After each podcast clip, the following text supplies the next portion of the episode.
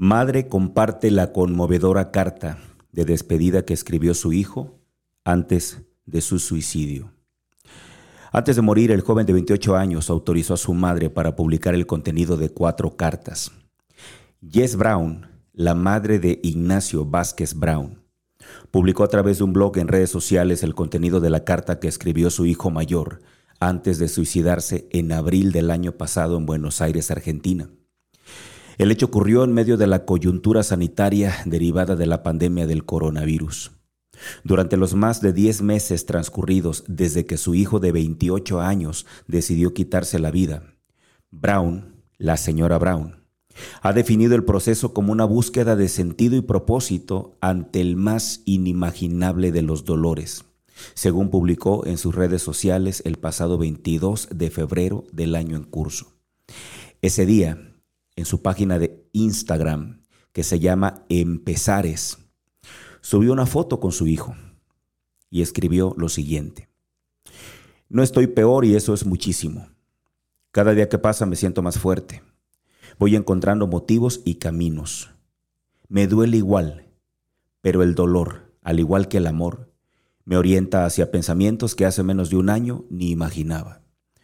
Voy aceptando las cartas que me tocaron y viendo cómo armo mi juego.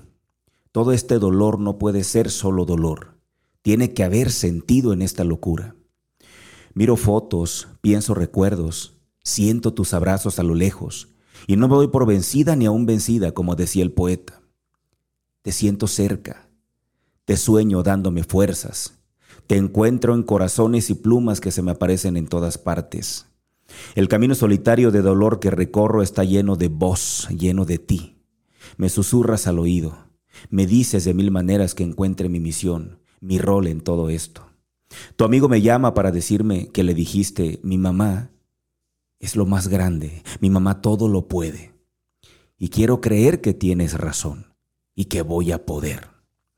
Veo algo allá lejos que se parece a mi nuevo capítulo.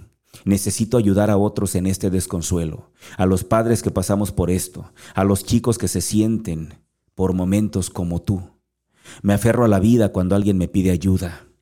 Yes, me dicen, pensé en suicidarme, pero te empecé a leer y me di cuenta que no le puedo hacer esto a mi mamá. Yes, perdí a mi hijo y tú me ayudas a caminar este camino. Que mi experiencia sirva para algo, que tu decisión, aunque nunca estuve de acuerdo, haga pensar un rato más largo. Mi vida hoy es poner mi dolor aquí, mi vivencia al alcance de todos, mis oídos listos, mis ojos bien abiertos, para los que sientan mis letras como alivio o como alerta. Siento en el corazón que existe un sentido si mi dolor sirve para algo, aunque haya momentos donde no me da el cuerpo. Algo tiene que significar que haya sido mi hijo 28 años. Tu historia terminó, pero quizá la mía empieza de nuevo gracias a ti y a todos los que me ayudan con abrazos y besos. Son las cartas que me tocaron. Ya no me cuestiono el por qué. Empiezo de a poco, paso a paso, hora a hora, a encontrar el para qué. Que tu amor me oriente. No sé si tú lo sepas, pero el mundo necesita cada día más personas que se atrevan a ser quienes realmente son. Soy Javier Rosario Figueroa. Bienvenidos a Atrévete a ser tú.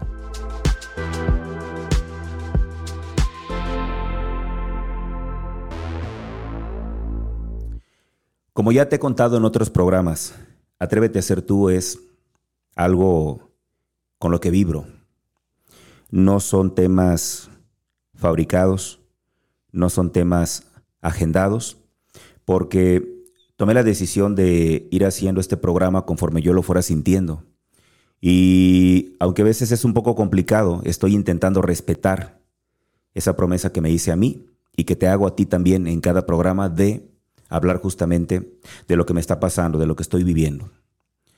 El programa de hoy es un programa que me duele hasta el alma, un programa que siento, que vibro, por acontecimientos que recién pasaron en mi vida. Me ha tocado vivir, justo en esta etapa de mi vida, un suicidio muy cerca, muy cercano. Quiero dedicar este programa a un amigo muy especial, a un hombre que quiero mucho, que se ha encargado de ser parte de mi vida, que la ha llenado de alegría, de diversión, de soporte, de complicidad. Por respeto y cariño, no diré su nombre, pero en este momento está escuchando este programa. Es para ti, amigo. Esto es para ti. No sé cómo ayudarte. Quisiera ayudarte más. Quisiera poderme meter ahí en tu corazón y abrazarlo. Quisiera meterte en tu mente y quisiera meterme en tu mente y desde ahí modificar lo que tenga que ser modificado. Pero no lo puedo hacer. Intenté esto. Espero con esto poder ayudarte un poco. Gracias por tu fuerza, por tu alegría. Gracias por ser tú. Tú eres una de las personas que se ha atrevido a ser quien es. Este programa también quiero extenderlo para todos aquellos que de alguna u otra manera han estado viviendo también momentos, etapas en sus vidas donde les ha tocado estar viviendo el suicidio. Y también de paso va para ti, si en algún momento has llegado a tener ese tipo de pensamientos. Continúo con este relato que me ha encantado, que me ha llenado el alma. Ese relato de una madre que el año pasado vivió el suicidio de su hijo de 28 años. Continúo contando lo que Jess Brown, esta madre argentina, cuenta de su hijo. No abandonarme, no dejarme caer ni permitirme usar la muerte de mi hijo como razón para morir en esta vida. 50 años de edad tiene Jess que vive desde hace más de dos décadas en el exterior y quien también perdió a su madre a finales de 2019 y a su padre a mediados del 2020 por motivos de salud. Imagínate la vida de esta mujer. En una de las cuatro cartas escritas por Ignacio, el joven que le manifestó a Jess, su madre, que mostrara el contenido del texto a quien quisiera leerlo, luego de que él ya no estuviera presente. Por esa razón, desde el fallecimiento de su hijo, la mujer decidió crear un blog dedicado a revelar los sentimientos de Ignacio y su experiencia luego del trágico suceso. Empezares se titula el blog en el que Jess Brown resalta la importancia de que la sociedad reconozca que hace falta hablar más sobre la salud mental de las personas, incluso de aquellas que aparentemente lo tienen todo y llevan una vida que podría considerarse común. Quiero que seamos conscientes de que alguien que parece tenerlo todo, que se deja querer, que es amable y dulce, y normal. Puede estar peleando una batalla de la que no nos damos cuenta, explica la madre de Ignacio en su blog. Él en su carta me dice que puedo hablar de esto, agrega Yes, sobre lo que le pidió Ignacio, el mayor de sus tres hijos. Como Brown vive fuera de Argentina desde hace 20 años, cuenta que su hijo Ignacio le manifestó que no se preocupara si no respondía a sus mensajes o llamados. En sus cartas, el joven apunta frases como, esto no lo podrían haber frenado. Yo lo venía pensando. No es tu culpa. La mujer cuenta que su hijo había pasado los últimos meses de 2019 viajando por Australia como turista y que también había vivido un par de años en Panamá por cuestiones de trabajo. Sin embargo, en 2020 el joven decidió regresar a su país natal, a la Argentina, para sentarse nuevamente ahí, buscar un lugar donde vivir y encontrar un nuevo trabajo justo antes de que interrumpiera la pandemia de que irrumpiera, perdón, la pandemia en Sudamérica con sus respectivas cuarentenas. Ignacio logró conseguir un buen trabajo y conversó con su madre sobre los planes que tenían para viajar en las próximas vacaciones a Machu Picchu. Por eso nadie en su entorno familiar cercano imaginó que la decisión de quitarse la vida estaba por llegar. Cada vez que me siento culpable voy al amor. Me digo a mí misma que yo amaba con todo mi corazón a Ignacio y que él lo sabía, asegura Brown en diálogo con un periódico muy popular en Argentina llamado La Nación. Brown cuenta que Ignacio tenía todo planeado y dejó a la vista las cartas que escribió en febrero del 2020 para que fueran encontradas fácilmente. Ninguno de ustedes tiene la culpa de esto, ni hay nada que pudiesen haber hecho para frenarlo, escribió Ignacio en sus cartas, en las que también dejó claro que sentía que el mundo a su alrededor le producía dolor, pero que no se animaba a pedir ayuda. La sociedad machista en la que vivo no me deja pedir ayuda, dice otro fragmento de los escritos del joven de 28 años. También le dice a su madre que sea fuerte para acompañar a sus hermanos, aunque reconoce que su decisión causaría un profundo dolor. Ma, te amo como a nadie y te voy a cuidar desde donde esté. Sé fuerte. Me voy con Nana. Perdón y gracias. Así concluía sus cartas Nacho. Hoy quiero que exploremos un poquito en cuáles son las causas que llevan a la gente a tomar esta decisión. Primero, yo he aprendido, yo hace muchos años pensaba que el suicidio era una salida cobarde, pero hoy tengo que reconocer que no. La realidad es que se necesita de mucho valor para tomar esa decisión. Pero, ¿por qué la gente se suicida? Hay algunas causas que documenté, estuve investigando con algunas clínicas importantes a nivel mundial y esto fue lo que encontré. Algunas de las razones por las cuales la gente decide quitarse la vida son, la primera y la más común, es por depresión. Por sentimientos, perdón, perdón, por pensamientos depresivos profundos, que están típicamente acompañados de una sensación de sufrimiento y un sentimiento de desesperanza. Y piensan que así pueden escapar del dolor. Es importante que hablemos sobre la depresión sin importar lo incómodo que esto sea ya que esta es la causa más común señalada por la cual las personas se quitan la vida. La siguiente razón es por psicosis. Se sabe que las enfermedades mentales causan suicidio a través del deterioro cognitivo. La esquizofrenia es un tipo de psicosis que a menudo se asocia con tendencias suicidas. Las voces internas que escuchan las personas con psicosis le ordenan a ellos a que se autolesionen, a que se lastimen, y deben ser tratadas para evitar que estas voces los lleven justamente a quitarse la vida. Otra causa es llorar pidiendo ayuda. Un grito de ayuda ocurre cuando un individuo que sufre de dolor interno o emocional no puede o no alerta a los demás a su alrededor e intenta suicidarse como último recurso. En algunos casos estas personas seleccionan métodos que creen que no les harán daño, pero que a menudo estarán trágicamente mal informados. Es decir, muchos intentan solamente llamar la atención, pero como decimos comúnmente, lamentablemente, se les pasa la mano. La otra es por accidentes. El suicidio accidental es una causa muy común también, sobre todo entre los más jóvenes. Esta causa puede estar relacionada con problemas de abuso de sustancias y típicamente ocurre en aquellos que sufren de una adicción. La mejor defensa contra esta causa es buscar tratamiento de desintoxicación o recuperación del abuso de sustancias. Y la última causa, estoy hablando de las más comunes, seguramente hay muchas más, pero yo te voy a dar únicamente las más comunes, es el aislamiento social. Es común en muchos grupos de diferentes edades. El aislamiento social hace que las personas experimenten soledad, una de las principales causas conocidas de suicidio, especialmente entre los hombres. A menudo las personas que experimentan el aislamiento social tienen dificultades para expresar sus sentimientos a los demás y se presentan para admitir sus pensamientos suicidas. Debido a la amenaza percibida de aislamiento, una persona recurre al suicidio como una forma de escapar. Vamos a irnos a nuestra primera pausa comercial, no sin antes recordarte el medio de contacto para estar con todo este gran equipo de Afirma Radio. Tenemos un WhatsApp que es el 33 33 19 11 41.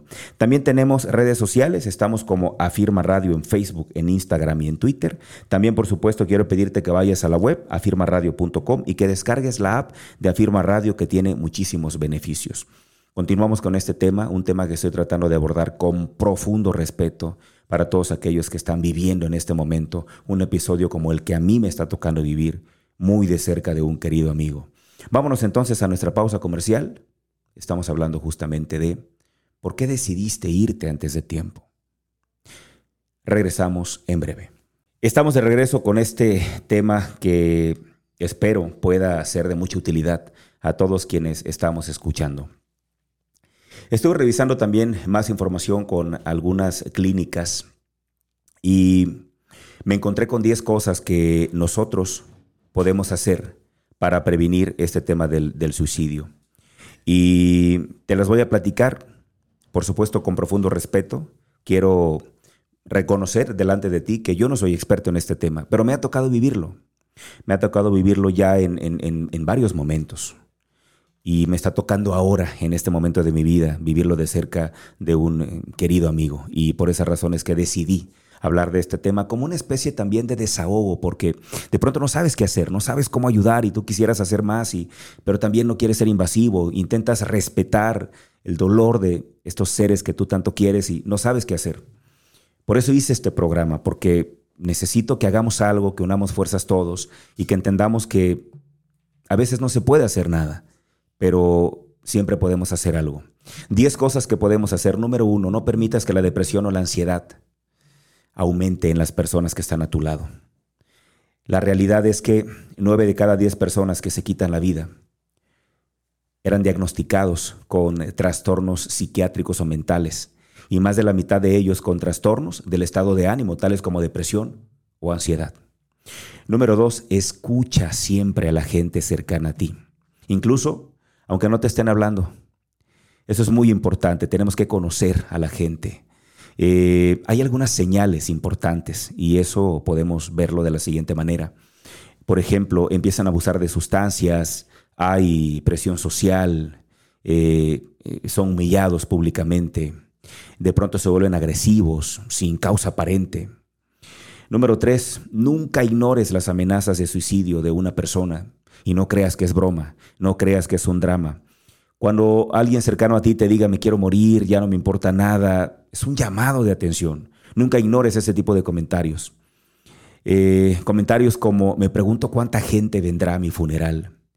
Comentarios como a veces quisiera solo dormirme y no volver a despertar. Comentarios como todos estarían mejor sin mí. Comentarios como no tendrías que preocuparte por mí por mucho tiempo. Cuando una persona empieza a hacer este tipo de comentarios, están pensando en quitarse la vida y tenemos que tomarlo en serio. Número cuatro, busca ayuda profesional de inmediato cuando detectes alguna de estas causas. Número cinco, comparte tus sentimientos con aquella persona que está teniendo este tipo de pensamientos. Háblale, háblale, dile lo que sientes, dile cómo le amas, dile lo importante que es para ti. Número seis, anímalo o anímala para que no se aísle, para que busque, para que salga con sus amigos. Número siete, recomiéndale hacer ejercicio, llévatelo a hacer ejercicio. ¿Por qué es importante el tema del ejercicio? Porque hacer ejercicio hace que una glándula del cerebro libere endorfinas, una sustancia que sabemos que mejora el estado de ánimo y que reduce el dolor. Las endorfinas también reducen la cantidad de cortisol. El cortisol es una hormona que se vincula con la depresión. El ejercicio distrae a las personas de sus problemas y las hace sentir mejor. Los expertos recomiendan ejercitarse de 30 a 40 minutos al día, entonces esto funciona. Número 8, anima a la persona que está cerca de ti para que no se exija demasiado, al menos no por el momento. Número 9, recuérdale que, por favor, nunca está solo. Y número 10, si tú tienes armas de fuego en el lugar, guárdalas en un lugar seguro o cámbialas a otro lugar hasta que esa crisis pasa. El suicidio con armas de fuego es muy común, sobre todo entre los jóvenes, porque encuentran el arma y se les hace muy fácil. Estas son 10 cosas que nosotros podemos, por supuesto, hacer para poder eh, mitigar esta situación. Ahora bien, quiero comenzar a cerrar este programa con eh, un eh, documento que me encontré que la verdad me parece un documento sumamente valioso. Este PDF, si alguien lo quiere tener, es un documento que se llama El día después del suicidio de un familiar o allegado. Esta información es para familiares y allegados y me parece un documento sumamente valioso, sumamente valioso. Voy a permitirme leer algunas partes de este documento, no lo voy a leer todo, si alguien lo quiere, por favor solicítenlo, voy a dejarlo aquí en la cabina de Afirma Radio. Pueden solicitarlo al 33 33 19 11 41, es un PDF muy breve. O también pídanmelo a mí, sin problema, a mis redes sociales. Estoy como Javier Rosario Figueroa en Facebook y como Javier Rosario Figueroa en Instagram. Dice así. La muerte de un familiar o allegado es una de las situaciones más estresantes por las que puede pasar una persona. Pero cuando esta muerte se produce a causa de un suicidio, suele hacerse todavía más complicada, causando un dolor intenso y prolongado que será diferente y único en cada persona que lo sufre.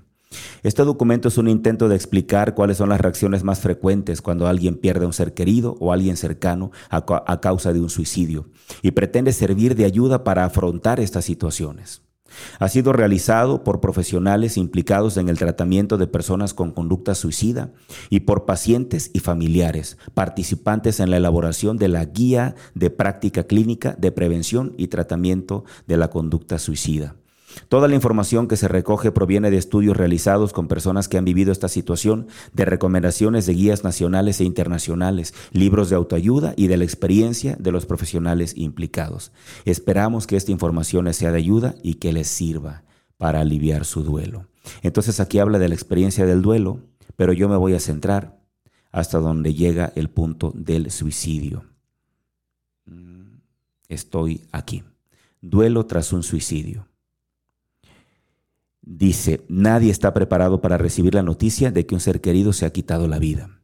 El duelo de alguien cercano es duro, independientemente de la causa de la muerte. Pero cuando la causa de la muerte es un suicidio, es más duro todavía de superar para las personas cercanas.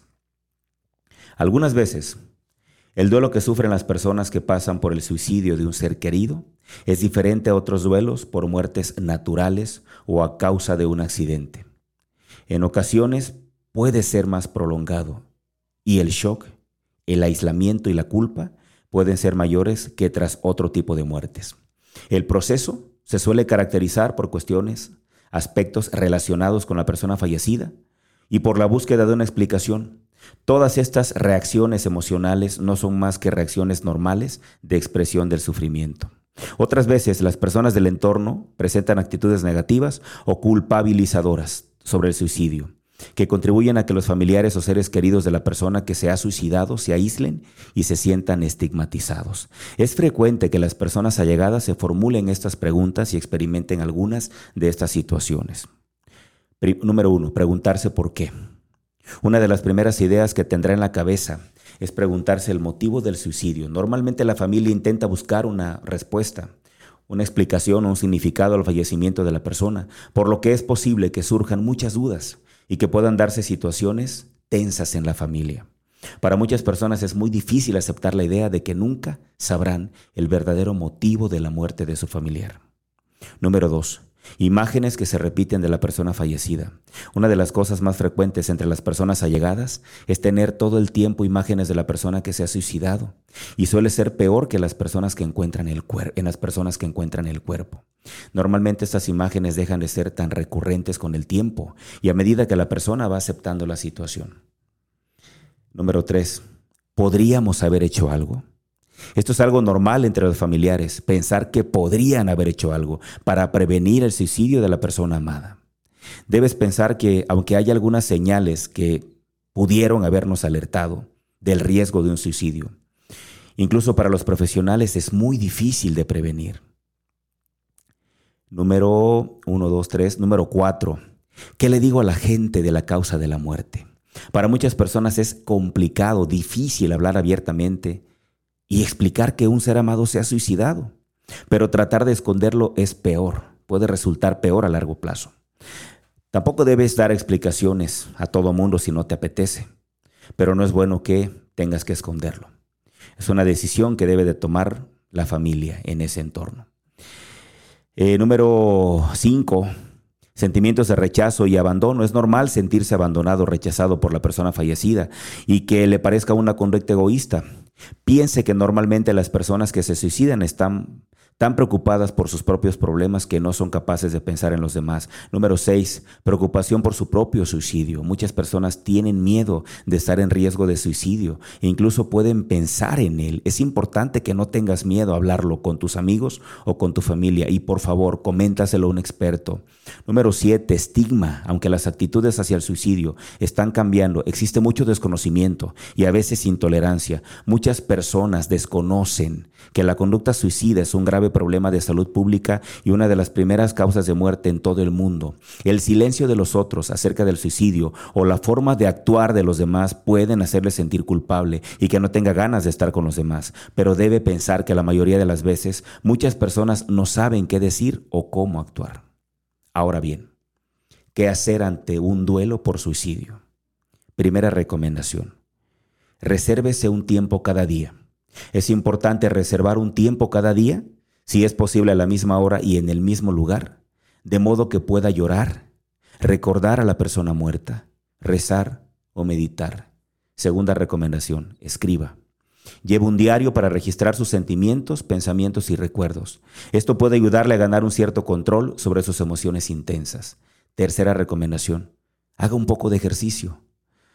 Ande todos los días por lo menos 20 minutos. Generalmente le ayudará a sentirse mejor y mejorará su sueño. Cuarta recomendación, reduzca el estrés. La meditación, las técnicas de relajación, el masaje, escuchar música, leer algún libro pueden ayudarle a reducir el estrés emocional y físico por la pérdida. Quinta recomendación, cuídese. Descansa, come. Piensa en cómo pasar cada día. No vayas más allá. Cuando seas capaz, empieza a dedicar más tiempo hacia aquello que disfrutabas. Esto no es ser desleal a la persona que falleció y te ayudará a enfrentar mejor tu dolor. Siguiente recomendación, expresa tus sentimientos. Busca algunas personas, busca amigos con, los cuales desahogarte. Escribe algún poema, pinta un cuadro. Expresa tus sentimientos, no los escondas. Comparte tu experiencia, siguiente recomendación, porque puedes ayudar a que muchas personas eviten el dolor por el que tú estás pasando. Siguiente recomendación, comunica lo que necesitas. Eso es importante también que lo hagas. Siguiente recomendación, no tomes decisiones importantes. Siguiente recomendación, date un tiempo, el tiempo que necesites para incorporarte a tus actividades, a tus actividades. A veces no es tan bueno incorporarte rápido a tus actividades porque eso evita que tú vivas un proceso de duelo que necesitas vivir. Respeta la elección que tome otro familiar o llegado. No todos van a vivir lo mismo que tú vives como tú lo estás viviendo. Y por favor, la última, no te sientas culpable. Finalmente, ya para despedir este programa, quiero una vez más mandarle un fuerte abrazo a todos aquellos que estén viviendo una situación parecida a esta. Quiero enviarles un fuerte abrazo, sobre todo a mi querido amigo que sé que en este momento está escuchando este programa y, y este programa lo hice con mucho cariño para ti, porque te quiero mucho y porque estoy contigo, aunque no he podido físicamente, pero estoy ahí cerca de ti, cerca de tu corazón, espero que así lo sientas. Terminamos con esta reflexión, abre tu mente, abre tu corazón, es una reflexión que me ha encantado. Y con esto quiero terminar. Recuerda seguirme en mis redes sociales. Estoy como Javier Rosario Figueroa en Facebook y en Instagram. También, por supuesto, recordarte que este programa lo puedes escuchar en un episodio de podcast todos los lunes. Espero de corazón que este programa haya llegado a tiempo.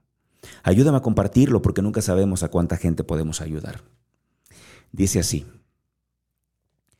al día siguiente de mi suicidio, me enamoré de mi madre, cuando la vi llorar en el suelo de mi habitación, abrazando mi camiseta ensangrentada con mis fotos esparcidas a su alrededor. Vi tanto amor en sus ojos. El día después de mi suicidio, sentí cuánto me amaba mi padre. Sin importar lo duro que fuera, en medio de tanta tristeza, me habló con los ojos llenos de lágrimas y me dijo lo orgulloso que estaba de mí y lo sensible que yo era con los demás. El día después de mi suicidio, vi que Lola, mi gatito, mi mascota querida, era más increíble de lo que podía haber imaginado, porque cada vez que alguien llegaba a la puerta de la casa, ella corría hacia allá, esperando verme llegar, y al ver que no era yo, se acostaba frente a la puerta y seguía esperándome. El día después de mi suicidio me encantó porque mis hermanos los vi sentados en la habitación con los ojos llenos de lágrimas y recordaba los tiempos en que jugábamos en nuestra hermosa infancia. El día después de mi suicidio sentí cuánto me amaba mi mejor amiga. Ella estaba mirando mis fotos, las fotos que teníamos donde estábamos juntos, recordando todos los momentos. El día después de mi suicidio sentí que era importante para mis maestros. Se culpaban tanto por no haberse dado cuenta. Por la noche fui a la morgue a buscar mi cuerpo me molestó. Me miré y dije, tantos sueños que tuvimos, tantos amores, tanta gente por conocer. Tenías gente que te quería y sin embargo lo vomitaste todo. Tienes que tener mucho coraje para haberte quitado la vida. ¿Por qué no usaste ese coraje para ganar? Gracias a Dios, eso fue solo una visión. Puedes leer esto. Todavía estás aquí y puedes cambiar tu vida para siempre. No es tan malo como parece. Hay gente que te quiere, que te quiere cerca. Dale una oportunidad más a la vida. Y a las personas que están a tu lado, hay una cura para ese gran dolor que tienes. Ábrete a alguien más. Has superado tantas cosas. Prueba una más.